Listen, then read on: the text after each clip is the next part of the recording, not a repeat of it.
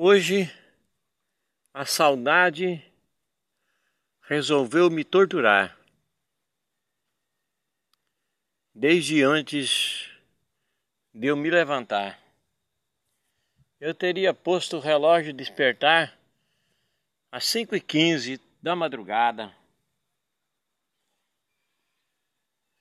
Quando foi 4h15 eu fui acordado com barulho o, so, o som de um berrante que me fez eu pular da cama porque era verdadeiro. Aí eu assustei. Assustei porque não era o despertador. Eu olhei no relógio, 4 e 15 Aí estava muito cedo ainda para levantar, eu resolvi ficar ali mais um pouco e eu as minhas imaginações, os meus pensamentos voltaram ao passado. Voltaram ao passado para me machucar mais um pouco. De uma fazenda que eu administrei lá no estadão de Goiás. Me lembro como se fosse agora, quando a pionada re re reuniu a tropa para montar, que o mestre do, dos cavalos deu a ordem para parear. Em seguida, o estalo do chicote, todos os cavalos se prontificaram e ficaram de frente, olhando para ele. Ele olhou para mim e disse: O senhor escolhe o seu cavalo. Mas eu bati o olho naquele cavalo ali, bem no meio da tropa, porque eu já tinha acompanhado a chegada. E aquele cavalo estava olhando para mim. E eu disse para o moço: Quero aquele cavalo ali.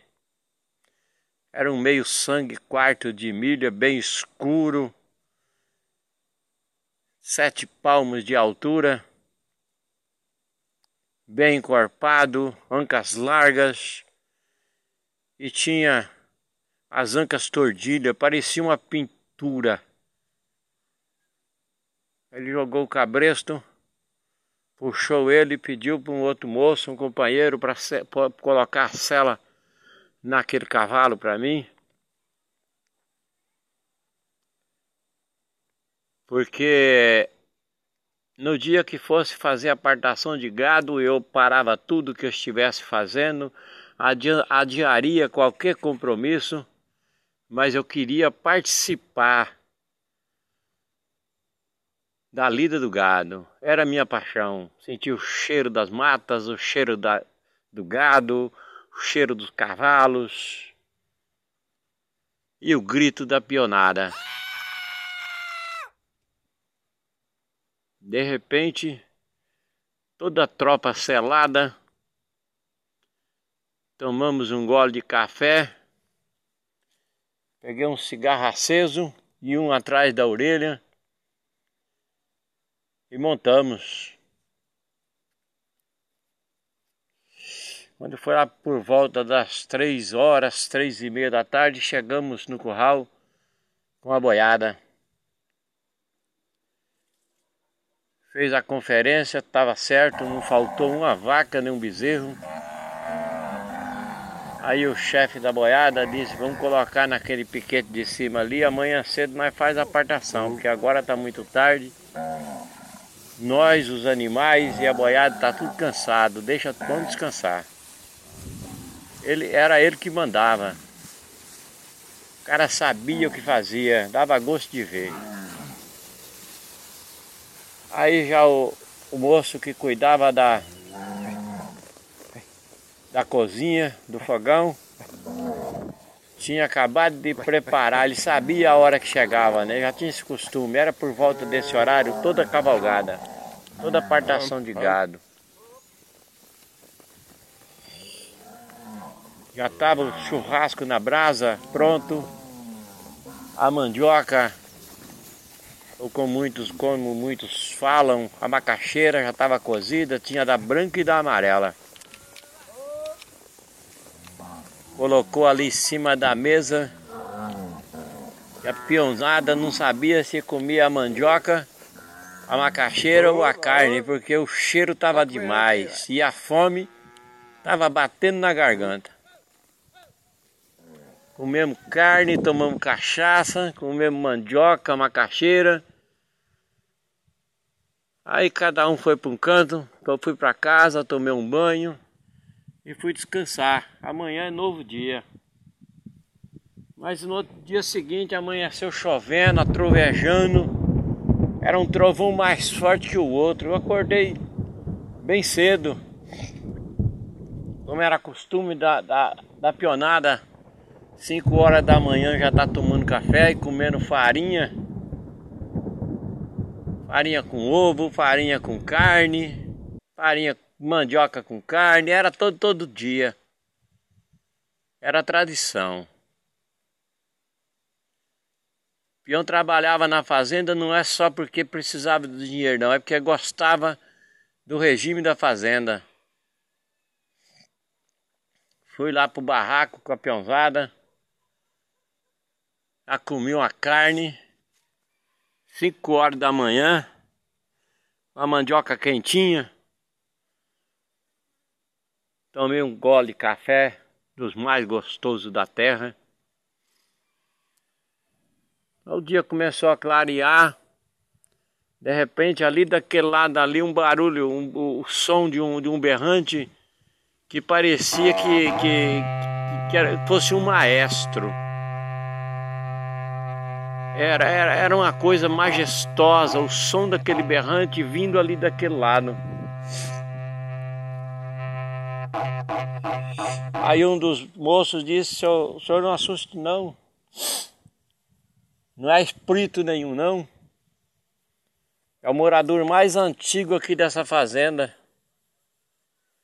Ele já está com 88 anos e veio para cá com 3 anos de idade aposentou. O senhor ainda não conhecia ele, mas hoje o senhor vai conhecer. A fazenda dá tudo para ele. Porque ele é como se fosse uma bênção aqui na fazenda. O que nós não damos conta de resolver é só procurar aquele senhor ali que ele em dois minutos ele dá a solução. E também eu quero conhecer essa alma Aí vem vindo apoiando a bengala, o berrante é pendurado no braço. Ele disse que ele sempre tinha essa, essa mania, quando ele estivesse chegando lá naquela curva do trieiro, ele tocava o berrante para todo mundo saber que ele estava chegando. Aí chegou, me apresentaram a ele, nos cumprimentamos. E ele disse que ainda não tinha me visto não, mas já sabia a minha fama. Já sabia do que eu era capaz. Dizendo assim, eu sei, eu já sei a sua fama, já sei de onde você veio e sei do que você é capaz para resolver qualquer problema no mundo que pertencer a você. Eu disse então, não precisa de eu dizer mais nada, meu senhor. Senta aí, vamos prosear, toma um café, quer comer uma, uma mandioca, quer comer um pedaço de carne, agora eu só quero um café. Deixa aquele pedaço de carne ali, aquela raiz de mandioca inteirinha ali que depois eu vou comer. E o tempo fechou para chuva, menino. Mas fechou, mas fechou bonito. Era vento, trovão, que parecia que ia arrancar o barracão. Ele saboreou o café, acendeu um cigarro de palha. Aí eu perguntei, o que, que o senhor tem para nos contar? Qual a sua história para hoje? Dizem que o senhor é muito bom em contar casos. Na hora eu até me emocionei. Eu adoro essas rodas de conversa, sempre gostei. Aí ele começou a contar. Moço, eu ando na garupa do cavalo desde quando eu não podia galopar. Meu pai selava a égua dele, me jogava na garupa e nós saía cavalgar. Quando eu completei sete anos, eu já sabia cavalgar, foi que ele selou o primeiro cavalo para mim e me jogou na, na Juquira. E eu saí. Saí, cumpri a minha missão. Foi ali que meu pai me ensinou a tocar o berrante. Disse para mim assim: Vaquejar você já sabe, nasceu sabendo. Mas para melhorar agora vai ter que aprender a trocar o berrante. Só vai montar novamente no dia que eu ouvir seu berrante tocar. Falei, muito linda a sua história. Muito linda a sua história. Tomamos mais um gole de café, porque não tinha nem jeito de sair dali, nem para fazer a apartação do gado, porque a chuva era era para alagar meio mundo. E nós continuamos conversando. Deu hora de almoço, e nós ali dentro do barracão, e eu sem poder ir na minha casa a 20 metros de distância, de tanta água que caía.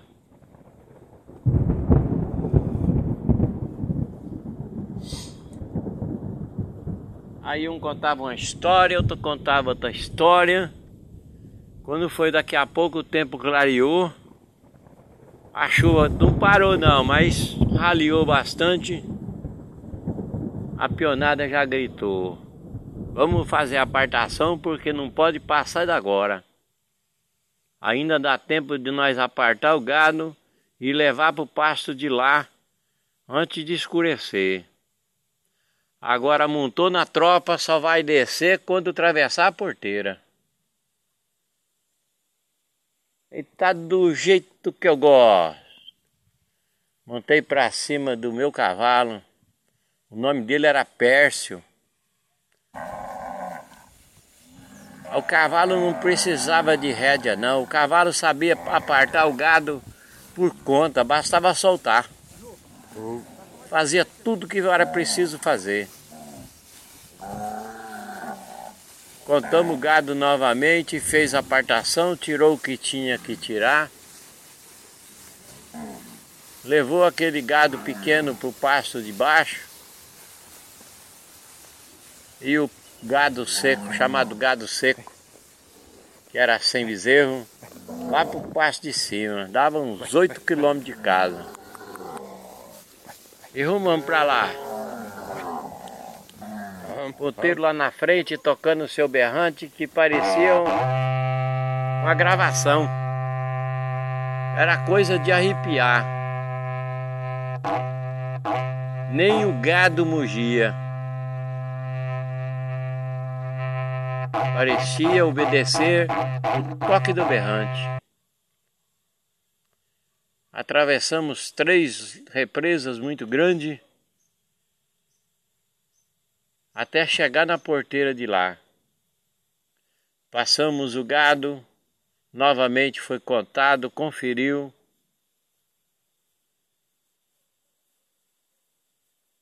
Nos agradecemos a Deus e aos deuses por ter permitido a nossa tarefa cumprir. Voltamos para casa, agora sem pressa, ainda tinha um pouco de claridade, mas chovia um pouco. Aquele dia estava terminando sem nós ver a cor do sol. Chegamos em casa, um dos companheiros já olhou para mim e disse assim: senhor pode ir para casa tomar seu banho, porque o seu cavalo eu tiro a cela e dou banho. Eu agradeci a todos pelo dia, pela companhia e fui para casa.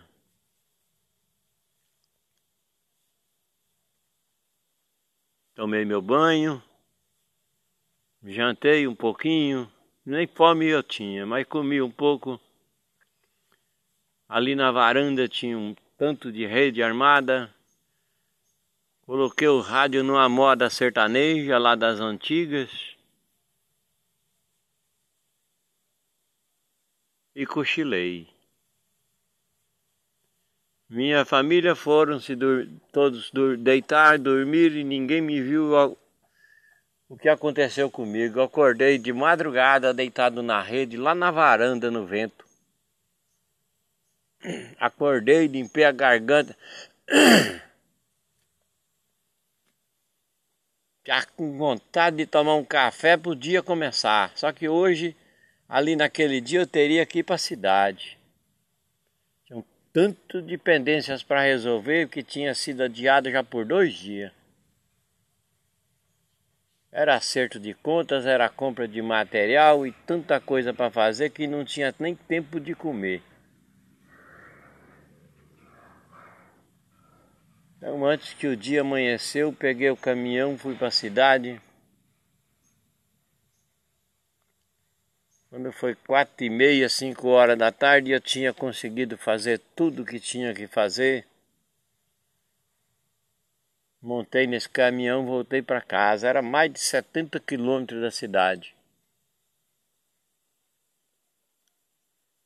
Mas antes de sair do asfalto, tinha um boteco de um gaúcho, que eu sempre fazia meu ponto ali. Tomar uma cerveja, conversar Histórias lá do sul para uma saudade matar. Ali, aquela paradinha ali não, não, não saía por menos de uma hora, duas horas. Era tomava cerveja, comia tiragosto, linguiça, carne frita e todo tipo que havia ali nós comia. Eu montava no caminhão e ia embora para casa. Quando foi um dia desse, aquele berrante tocou à meia-noite. Mas ele tocou como se ele estivesse tocando ali no meu ouvido. E eu percebi que não era um sonho. Não era um sonho, era um berrante mesmo. Eu não estava dormindo.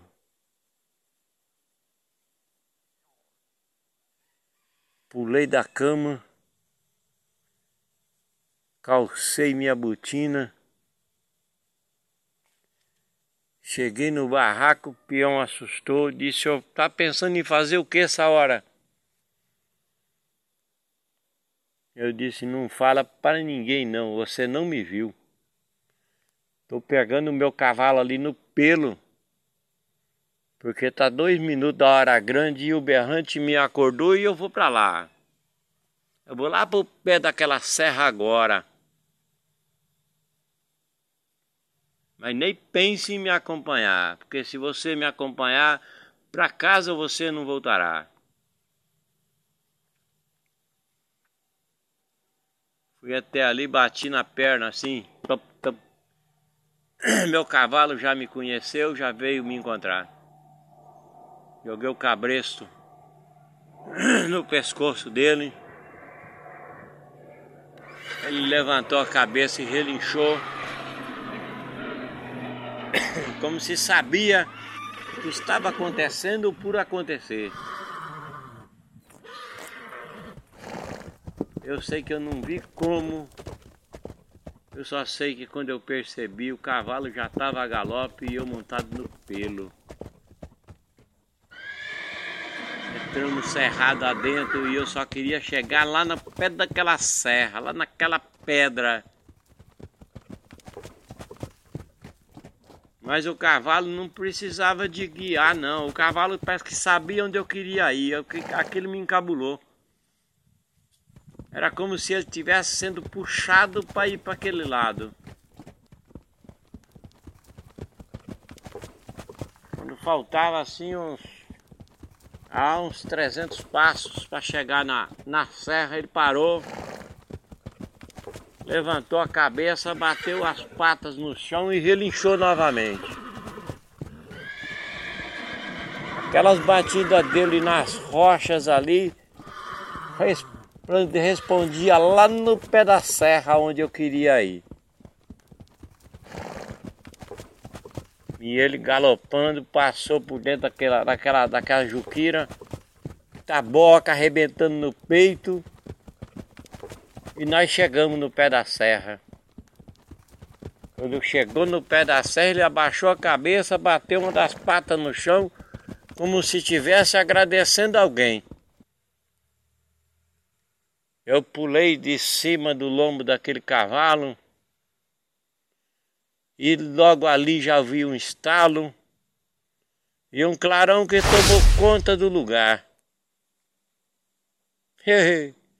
Eu gritei assim: é hoje, capeta! A minha voz resplandeceu assim, foi respondendo aquele eco assim, que parecia que ia desmanchando a serra. Daqui a pouco eu escuto vindo lá para cá, pisando bem forte.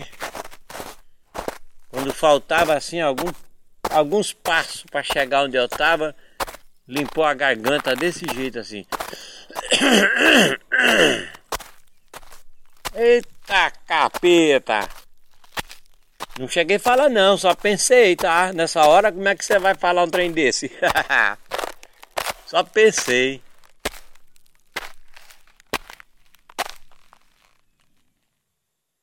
Era um moço bem idoso, um chapéu preto quebrado na testa e vinha de lá para cá apoiando numa, numa bengala. Olhou para mim e disse assim: O que que vós me sabem buscar aqui nessa hora grande? Eu disse, o senhor perguntou porque o senhor quis perguntar, porque o senhor sabe o que, que eu vim buscar. Se o senhor quiser me dar, o senhor me dê. Ou vai embora daqui e nunca mais voltará. Ele olhou para mim, bateu aquela bengala três vezes no chão que parece que rebentou a pedra. Mas o senhor quer ouvir o que eu quero? Eu vou lhe contar. Meu tempo é curto, que eu tenho que voltar para casa antes do dia raiar. Mas se o senhor não quiser me dar, o senhor não dá. Ao passarei a eternidade lhe cobrando o que o senhor me prometeu.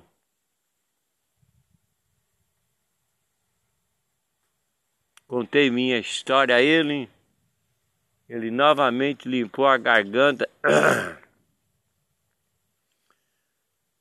Só respondeu em poucas palavras: Ainda não é hora de eu te dar o que é seu. Você ainda não sofreu tudo o que teria que sofrer. Que é para quando você receber, você poder dar valor. Eu disse, olhei para ele, eu disse, era isso que o senhor tinha para me falar? Volta lá para o seu lugar que eu vou voltar para o meu. E só me procure quando for para me entregar tudo que é meu. Eu sei e o senhor sabe tudo que é meu. Eu não vou lhe dizer que por causa disso eu vou até no inferno, não, porque eu já fui. Eu já fui. Passei para cima do lombo do meu cavalo preto, da anca tordilha. Quando eu joguei a perna por cima do meu cavalo, ele relinchou, que o chão tremeu e o galope dali para casa eu não sentia nem o pelo do cavalo. Quando chegou na porta do curral, que ele estacou no chão, pulei de cima, tirei o cabresto, dei um tapa na anca dele e disse: Vá cuidar da sua vida que eu vou cuidar da minha. Agradecerei a ti por essa cavalgada. E por sete dias ninguém colocar, colocará cela em ti, sem, sem a minha permissão. Mas é quando eu cheguei no barraco, O café já estava pronto, a pionada ficaram ali, todos se calaram, olhando para mim, mas ninguém perguntou nada. Eu olhei para todos assim, de olho em olho, assim, ó. Fiz a volta, era 20, 30, 20 ou 30 peão. Em volta daquela mesa.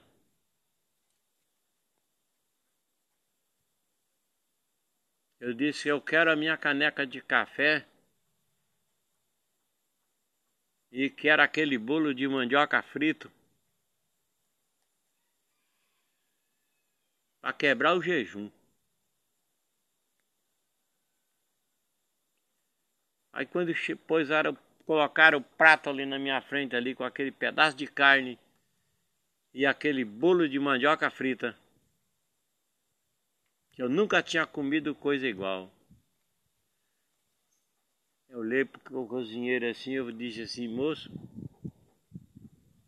lá naquele garrafão tem pelo menos meio copo. Ele disse, não tem só meio copo, seu mas tem mais seis garrafões. Mas aqui ninguém bebe sem passar por cima de mim. Foi lá dentro, trouxe meio copo de cachaça que tinha sido feito ali por um vizinho. E quando eu molhei minha boca, Eu nunca, nunca me lembrei de nada tão gostoso igual aquela cachaça. Limpei a garganta. Comi um pedaço daquele bolo de mandioca frita. Aquela carne chegava a estar tá desmanchando. Cortei um pedaço, pus na boca, tomei outro gole de cachaça. E o tempo agora fechou novamente para chuva com relâmpago e trovão. E daqui daquele lado vinha seu João tocando o seu berrante, como se fosse uma gravação. Mesmo debaixo de chuva, estava ele vindo de lá para cá com sua capa gaúcha nas costas, que arrastava no chão. Mas do seu berrante ele não se apartava não. Chegou ali, eu perguntei, aí disse a ele, agora o senhor vai tomar uma cachaça comigo? Porque eu sei que o senhor também não dormiu essa noite. Ele olhou para mim e disse, mas como que você sabe que eu não dormi essa noite? Eu disse, eu vou dizer só uma coisa para o senhor. O senhor sabe onde eu fui na hora grande nessa noite? Ele disse, eu sei. Falei, por isso eu sei que o senhor também não dormiu. Porque o senhor também estava lá. Mas eu vou falar uma coisa aqui agora, junto com toda essa pionada. O senhor mora aqui não é só há 80 anos, não. O senhor mora aqui há 800 anos. Mas se depender de mim, o senhor morará por mais 800 anos e tocará, tocará seu berrante por mais mil anos, se depender de mim. Ele olhou para mim assim, dentro do meu zóio. E disse: Eu já cheguei a falar que eu desconhecia alguém que pudesse me fazer ficar calado. Mas o senhor saiu lá do estado do Paraná para chegar aqui e me fazer ficar calado. Virou aquela cachaça quando olhamos para os lados. Cadê o velho do berrante? Só escutamos o tropelo do cavalo indo naquela direção com seu berrante tocando. Se eu fosse falar para vocês tudo que vivei, que vivi, presenciei naqueles dias, vocês enlouqueceria. Mas uma hora dessa eu voltarei e te contarei mais histórias. As histórias que a vida conta. A saudade não mata, mas aleja.